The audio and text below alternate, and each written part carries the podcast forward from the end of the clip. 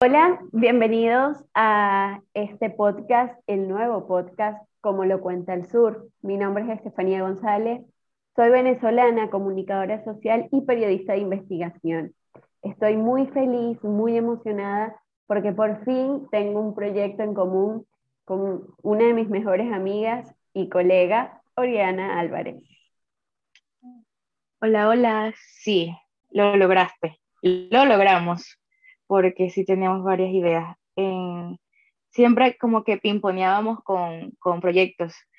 Sí, como me escuchan, soy Oriana, eh, amiga, eh, periodista, comunicadora, y algo que tenemos en común, Estefanía y yo, además de haber estudiado juntas, es que ambas nos encontramos en el sur, Estefanía en Argentina y yo en Chile.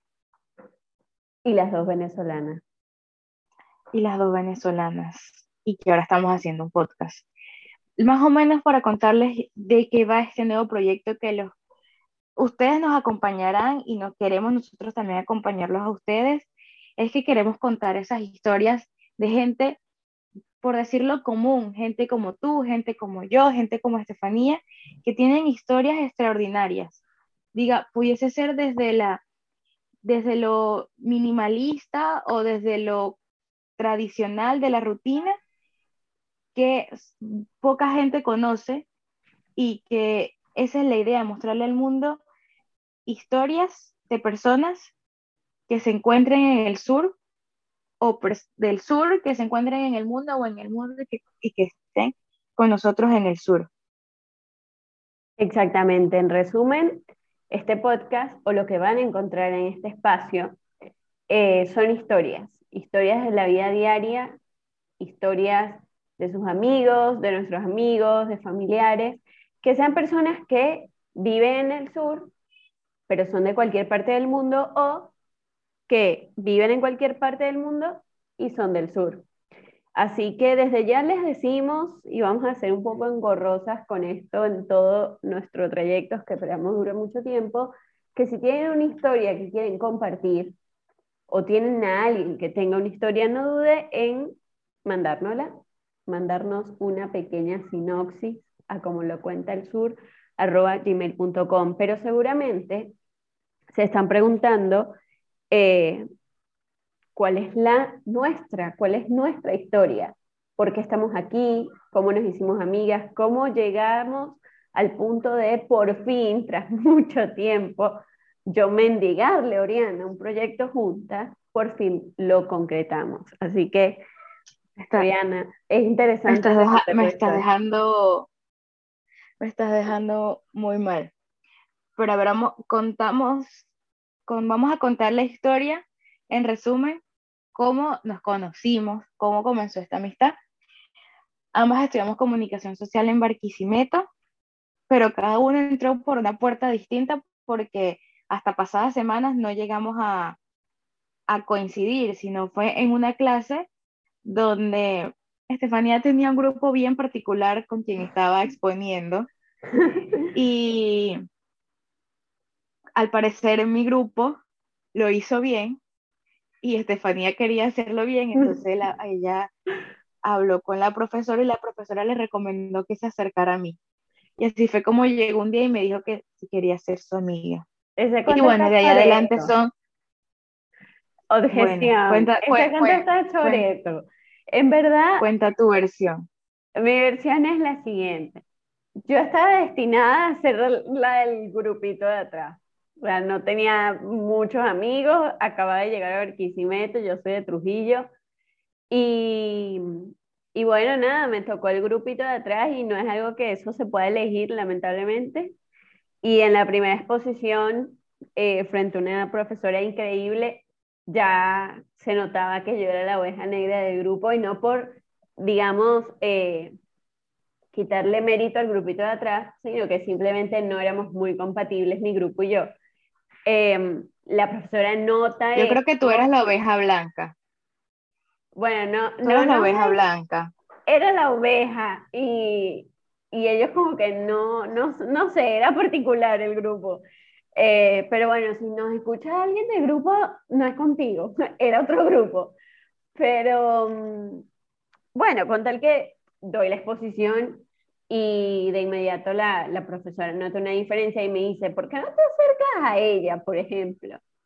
Y ahí inmediatamente hubo como un feeling, un feeling creado por la profesora, la profesora era cupido de amistad. Y, y yo me acerco a Oriana y le digo, hola. Eh, y bueno, yo en mi mente como que, ay, ojalá sea mi amiga y me salve toda la universidad. Y bueno, así fue. Fue como que un clic en ese momento, nació el amor más grande del planeta amistoso y bueno, fluyó. Me acordé lo de y me hizo volar y yo volé de él, porque fue algo así. Em, y bueno, seguido... Igual no es... Y... ¿Sí? Que seguido el tiempo, o sea, como que la amistad siguió fluyendo muy bien al punto de, nada, hacer que sí todos los trabajos juntas y, y se creó una competencia sana, lo que hablábamos el otro día que se creó una competencia sana eh, por el promedio. O sea, Oriana y yo teníamos muy buen índice académico y la gente creía, o sea, la, la, gente que no pertenecía tanto a nuestro grupo, que no era tan cercano a nosotras, creía que nosotras éramos súper enemigas o que estábamos juntas puro por, porque no sé, por, por competencia. Éramos unas nerd, pero chévere, unas nerd cool. Sí, la competencia eh, era buena igual eh, nuestro grupo de amigos fue creciendo y no solo éramos Estefanía y yo en estudios, en temas de la universidad, eh, eran reuniones, eran cumpleaños, eran salidas, eran fiestas y como toda amistad, altos y bajos, pero que creo que somos bastante maduras a pesar de la edad que teníamos en ese entonces y por eso estamos hoy aquí este, grabando el podcast. Pero adicionalmente a eso, ya es como un resumen, bastante resumen de cómo surgió nuestra amistad. Estefanía, cuéntanos cómo tú estás en Argentina, para yo eh, contar también el cómo llegamos de estar al norte del sur, bajamos al sur de América del Sur. Y yo estar al super sur ahora. Em, bueno, también fue Oriana la culpable de que yo esté en el sur. Y bueno, se trata de, eh, como ya les comentaba, yo soy de Trujillo, viví en Barquisimeto o estudiaba, hacía la carrera en Barquisimeto. Eh, terminé, de, terminé la carrera, empecé a trabajar en una asociación civil a la que también pertenecía Oriana. Y mm, bueno, ya empezaban a surgir en mí los primeros deseos de irme de Venezuela, dado el contexto que todos conocemos, pero yo nunca quise irme como, digamos, como cualquier otra persona, sino yo quería realmente salir por la puerta grande, que un país me recibiera. Y, tenía la idea de, de hacer un posgrado en otro país porque siempre quise estudiar algo fuera de Venezuela para salir un poco de mi zona de confort, para ver el país desde otra perspectiva, hacer periodismo desde otro ámbito. Y em, bueno, empiezo con la idea del posgrado, el posgrado. Y Oriana un día me dice, bueno, me manda, me acuerdo, me manda un WhatsApp con un, una, un, ¿cómo se dice? Un, una rifa, un sorteo de, em, de un posgrado. Específicamente te mandé el link de un, de un tweet de una universidad que estaba haciendo un concurso, con investigaciones periodísticas. Exactamente, y la publicación de eh, la investigación periodística en el país. Entonces ella me dice que me postule, que me postule. Yo le digo, no, no voy a ganar. Es evidente que no voy a ganar. Se van a postular periodistas de todo el mundo. Mm, yo soy una recién graduada, pero había hecho una investigación para esta asociación sobre el cierre de los medios impresos durante el gobierno de Nicolás Maduro, que en ese tiempo estaba súper de moda la casa de papel. Y yo vengo y titulo el trabajo La casa sin papel. y eso habla también un poco de mi edad. Y em, bueno, con tal que me postulo, gané la beca y em, me vine a Buenos Aires a hacer el posgrado y me quedé en Buenos Aires. Esa es mi historia. Sí, este, me acuerdo que yo te decía literalmente que tocar la puerta no es entrar, que, que, sabe, que cómo sabía ella que no iba a ganar, pero por lo menos, siempre le dije, por lo menos lo van a leer y van a saber tu nombre, quién sabe si en algún momento te contacte, te contacte para otra cosa.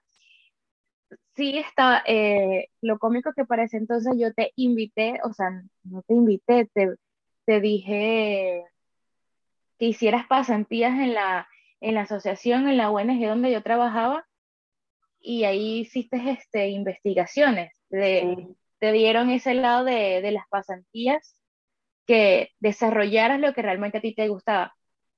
Eh, yo, lo, yo lo que hacía en esa ONG eh, era asistente de comunicación externa y llevaba las redes sociales, toda la parte del diseño, la línea gráfica, pero cuando Estefanía entra, ya yo había salido del, ya yo había salido de ese trabajo. Es verdad. Y el, el, por, el por qué es por la historia que voy a contar yo ahora, que es por qué yo estoy en Chile, específicamente en Santiago. Si bien desde muy joven, desde el colegio, yo le decía, mamá, yo me voy a graduar y eh, yo voy a salir de, de Venezuela. Pero si bien el contexto de Venezuela era difícil, más acentuado en la época donde tú y yo no fuimos, Estefanía, cuando nos graduamos, que fue 2017, fue nuestro como últimos trimestres de universidad y ya en el 2018 fue nuestra pasantía y trabajo de grado, que ahí la situación en Venezuela estaba bastante complicada. Era periodo, no había efectivo, no había gasolina. para situarlos un poco contexto de, o darles un poco de contexto, no existía lo que se llamaba efectivo y no existía lo que se llamaba gasolina. aparecieron los primeros, estos transportes un poco endógenos, poco criollos. Eh, y bueno, ya habían recién terminado también una época de protestas, estaba todo muy delicado, así que en un contexto complicado. Mucha gente, fue creo que uno de los picos de... De, de, de, flujo de, de Eh, bueno, Estefanía, ya tú te habías ido en ese entonces, pero por lo menos a mí me tocó vivir el megapagón, que fueron los cinco días sin luz. Bueno, en Barquisimeto me tocaron como cinco días. Pero bueno, eh, yo tenía esa idea de ir, salir del país, pero en ese entonces llegó como, o sea, llegó mi momento de, de salir de la universidad o de mi último tiempo y yo estaba tipo, ok, lo que yo tenía planeado hace unos años es como el momento y estoy un poco en pañales. Pero bien, yo en ese entonces estaba en una relación que estaba bastante estable, éramos muy jóvenes aún para ese entonces, pero nos dio la idea de, salir del país y vivir eh, específicamente acá en Chile. Por lo tanto, hacemos un plan juntos y separados. Tema de la, él se venía antes y yo terminaba mi última, mi última carga, mi último trimestre de la universidad para yo eh, venir hasta acá, hasta Chile. Por cosas del destino y de la vida, eh, la relación se termina, pero no se termina mi plan de venirme a Chile. A todas estas también, Chile era eh, uno de los países mejor en cuanto a economía, estabilidad de Latinoamérica, y por eso tuve también como mucha, mucho apoyo de mi familia, de tomar esa decisión, porque al final eh, yo llegué aquí a mis 22 años, yo ahora tengo 25 y fue literalmente, sonará cliché, pero fue una maleta y una mochila y eso era lo que traía consigo. Claro. Y ese, y esa es como mi resumida historia de cómo yo llegué a Chile. Hasta los momentos no me he desarrollado como tal en la carrera, o lo que he aplicado lo, lo que estudié, pero estoy feliz, estoy contenta, estoy, me siento bien en estos momentos. Sí, eso es lo, lo importante y que ambas, de algún modo, la, la migración nos, nos obligó a, adaptarnos mucho a los contextos diferentes que ambas tenemos y, y bueno, yo creo que tanto, tanto como amigas como individualmente ha habido mucho crecimiento desde aquellas dos niñas que, que, que se hablaron en la primera clase a hoy es, somos personas diferentes, son contextos muy diferentes. Y siempre la idea de, de hacer un proyecto juntas por mi parte estuvo, Oriana fue más difícil, pero nada, nos alegra realmente que poder estar hoy acá y poder cada una desde su lugar hacer algo muy bueno y que esperamos que, que sea para el agrado de, de, muchas personas y que también ayude a muchas personas, porque la idea no solamente es contar una historia ya, porque creo que historias tenemos todos, dice Galeano, que los seres humanos estamos hechos de historias y no de átomos, pero que sean historias que quizás como la de Oriana como la mía, dejen un aprendizaje, eh, que sean historias que, que, tengan una interpretación adentro, que sea una persona de, del sur que esté en otro país o persona de otro país que esté en el sur, pero que tenga algo interesante. Yo creo que de estas pequeñas historias que contamos ahora, yo saco algo muy particular, por ejemplo, de, de la mía, que es que yo jamás me imaginé, jamás me imaginé que yo iba a pasar por esta asociación. Y no era algo que llamase mi atención en el momento, porque Oriana está de testigo, yo soy, yo me gusta un tipo de periodismo bastante particular, que es un periodismo de calle. A Estefanía le gusta patear asfalto, o sea, llegar al lugar más llegar al lugar más recóndito y pasar roncha con tal de conseguir la, la primicia. Totalmente. Llegar al, al, inicio de todo. Sí, si en Venezuela se diera periodismo de guerra, creo que me hubiese ido por ahí, sin duda. Yo estuviese ahorita Ucrania de lleno. Eh, creo que esa es la parte del periodismo que a mí me gusta. Entonces yo jamás compartí con Oriana la idea de la asociación es algo súper tranquilo, allá, ¿para qué voy a ir a la calle? Eso no tiene sentido. Y tenía algunas eh, propuestas interesantes de algunos medios nacionales que sí me daban la oportunidad de patear calle. Sin embargo, yo no sé por qué yo me fui a la asociación, yo creo que es porque estoy también muy con el tema de los derechos humanos, la asociación to toca un, tema al respecto y dije, bueno, le voy a dar la oportunidad porque estoy como matando pájaros de un tiro. Este, estoy en periodismo, estoy con derechos humanos. Y eso, sin, ahora pensándolo justo ahorita, después de mucho tiempo, quizás si yo no hubiese estado ahí, mmm, por supuesto no hubiese ganado la beca, no hubiese tenido la oportunidad de estar en Argentina y haber cumplido esos sueños de, salir de Venezuela por todo lo alto. Y entonces creo que esa es la lección de mi historia en particular, de, de, que todo es un plan perfecto y a veces nos estresamos demasiado y tenemos mucha ansiedad por lo que va a venir y en realidad ya todo está construido y uno a veces, esto es una lección para mí, hay que dejar un poquito de planificar y dejarse llevar un poco por a las energías, por Dios, por lo que creamos, ¿no? A eso iba yo, que algo que también, que algo que yo rescato eh, en general es algo que hablamos en, en nuestras conversaciones diarias, siempre salta con Estefanía, es que algo que tenemos en común también, además de querer mucho a los michis y compartir eh, michis por Instagram, es que somos bastante planificadoras, si existe la palabra, y somos muy, tratamos de controlar mucho el universo.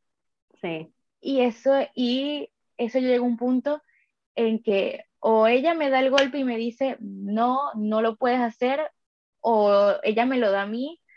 Entonces, queda, o sea, en cuanto a nuestra historia, se, nos damos cuenta que hay, en quien tú creas, tú tienes que dejar fluir y que no todo lo puedes controlar en este mundo. Hay fuerzas externas que tú no puedes controlar y que no puedes eh, martirizarte o estresarte o enojarte, nada más por el simple hecho de que las cosas no se estén dando a tu forma, de, a tu forma que lo tenías planeado, sino que eh, dejes que transcurra como vaya yendo porque de la forma que transcurrieron era la mejor forma que debía de transcurrir. Estefanía, si lo, si lo vamos a, si por ejemplo ahora que yo me acuerdo un poco de la historia de Estefanía, si hablamos de la historia de Estefanía, Estefanía tenía un plan eh, me gradúo, voy a mi graduación, mi papá me pone la medalla, era como toda su historia. Totalmente. Y ella, total, ella su plan le cambia y quizás mi plan era, eh, no sé, vivir una vida distinta aquí en Chile, que en ese entonces era una vida de pareja, Claro. que Estefanía está testigo de cómo fue el vuelco rudo y brusco que tuve, Sí. que tuve que adaptar mi mente a otros planes. Entonces, pero al final, toda esa suma de acontecimientos, que hubo errores, hubo sumas, hubo restas, dieron un resultado del presente, del, del hoy, que estamos satisfechas. No podemos decir, no podemos decir que estamos, eh, decir que, que con esto nos conformamos, porque siempre buscamos hacer más, a tener más. Pero es algo que no podemos, es una frase que yo siempre digo, no podemos estar como preocupadas por el pasado ni estresadas por el futuro. Es estar en el día de hoy, en Claro. que tú te levantaste, tú hiciste, tú haces.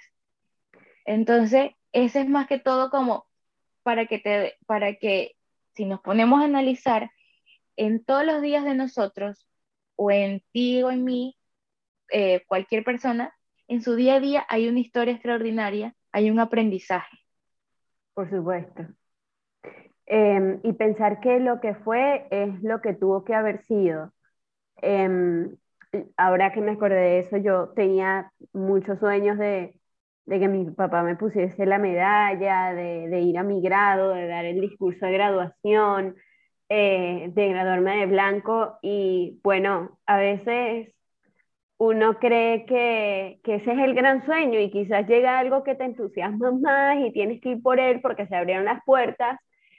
Entonces, también confiar en eso, también confiar un poco en la intuición, en, en un poco la- las puertas que se van abriendo en el camino, eh, en también las serendipias, todas esas cosas.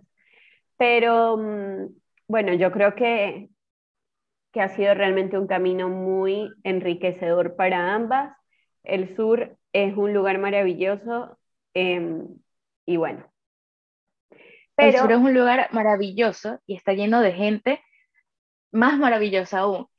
Y parte de, de lo que queremos también mostrar es que Estefanía ha conocido gente que ya la tenemos porque la idea es, ya tenemos eh, entrevistas, es tener a gente distinta cada episodio que nos cuente.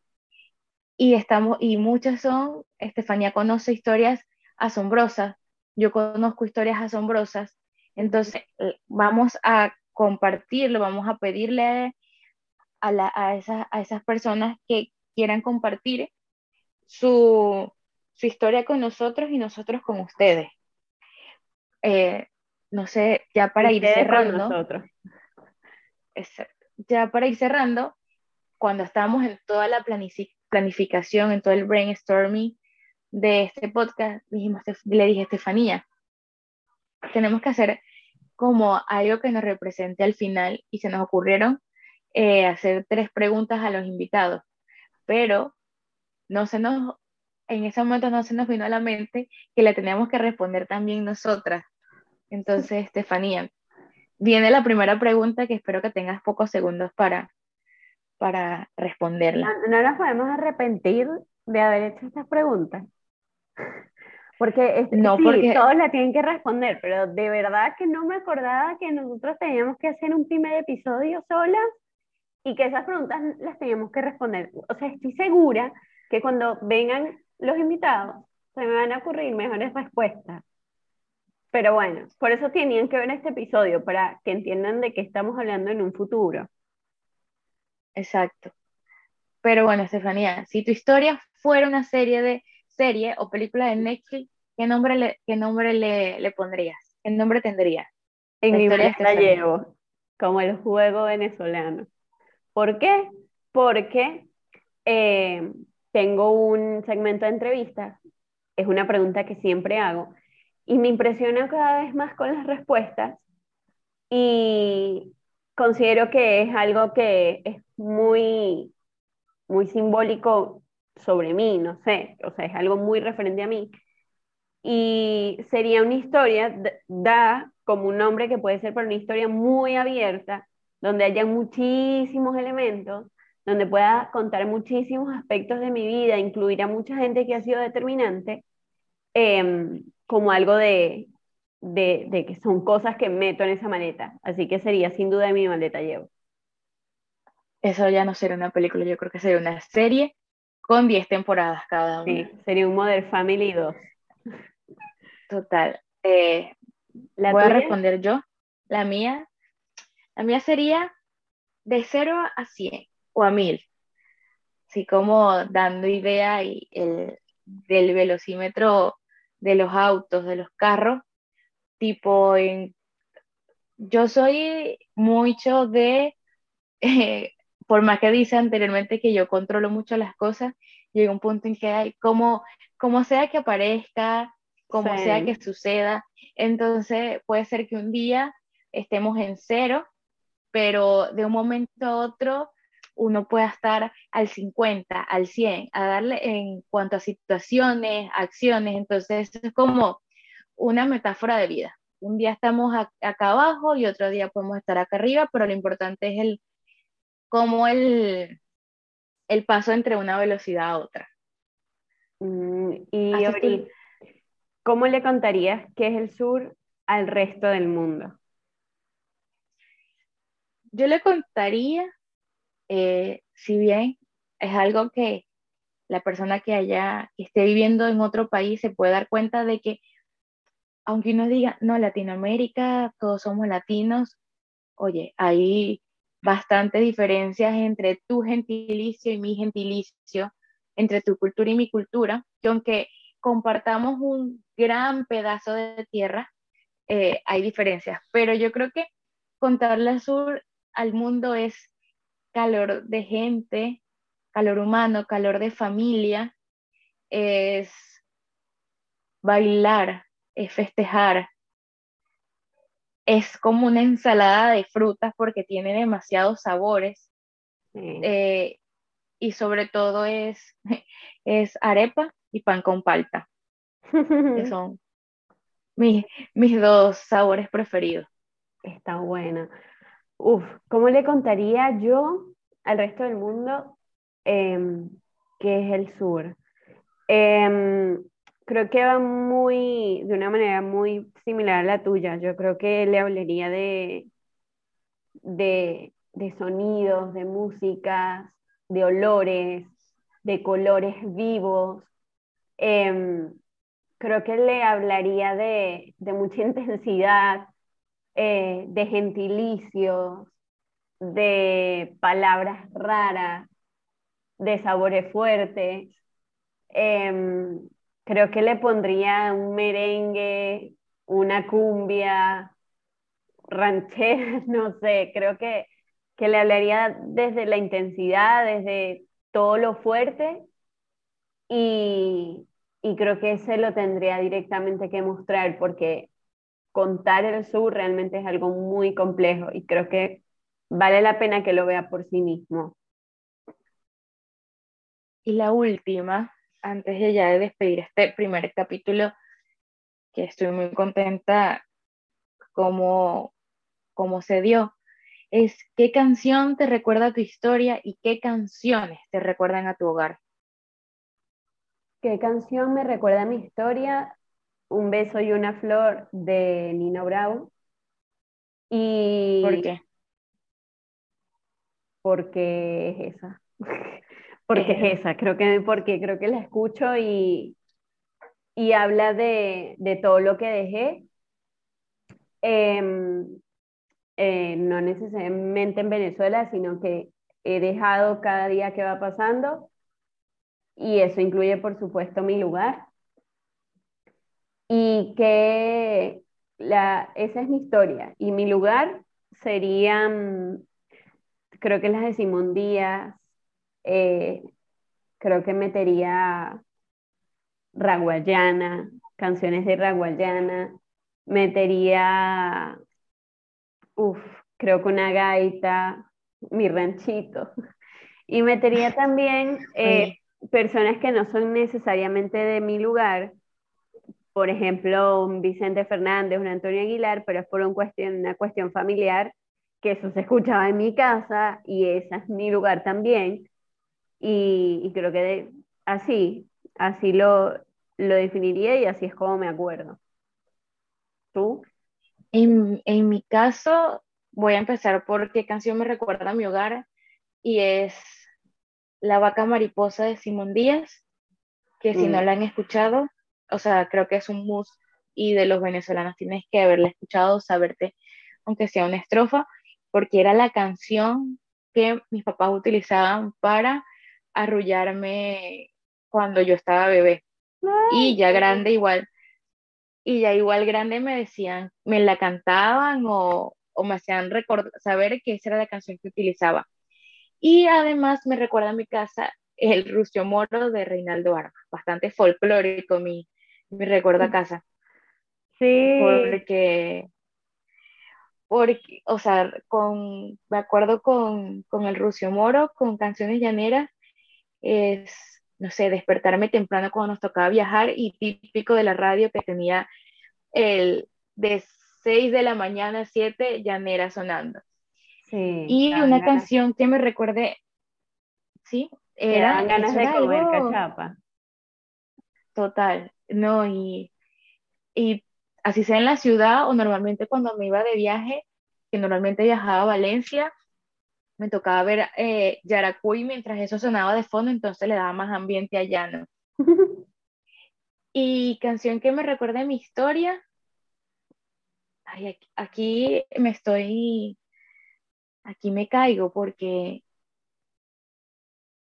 o sea, creo que hay tantas que no podría eh, decidirme alguna o, decir que esta es exactamente mi historia porque creo que todo es muy transitorio y quizás una que me gustó hace dos años atrás me recuerda algo, es la misma la que cuenta mi historia de, a la que cuenta mi historia de hoy. Bueno, em, en este primer episodio también queremos agradecer enormemente a Carlos Poleto, el otro polo, porque muy generosamente nos ha permitido utilizar la canción que nos une a Oriana y a mí por excelencia, porque es una canción que tenemos muy en común, eh, por haber permitido que utilizáramos esta magnífica obra eh, en nuestro podcast. Así que... Puedo, puedo decir que El Sur es mi, eh, es mi canción que me recuerda a mi historia. ¿Se acepta? Es válida, es válida. Válida. Es medio válido porque igual, ajá, te la, te la, te la chismeé. Pero sí, sí, es una canción que... Pero sí. Es hermosa. sumamente agradecidos con el otro polo por prestarnos su increíble canción El Sur, que la escuchan al inicio y al final de ese podcast. Y bueno, ahora cabe recordar que si conoces a alguien que tiene si eres alguien o conoces a alguien que tenga una historia maravillosa que merece ser contada, nos puedes enviar un correo a como lo cuenta el sur gmail.com y ahí nos encargamos nosotras de hacer todo el contacto y la magia para que aparezca acá. Y recordarte que vamos a estar en Spotify, en Google Podcast, en YouTube y estamos en estas labores de también estar en Apple Podcast. Estefanía.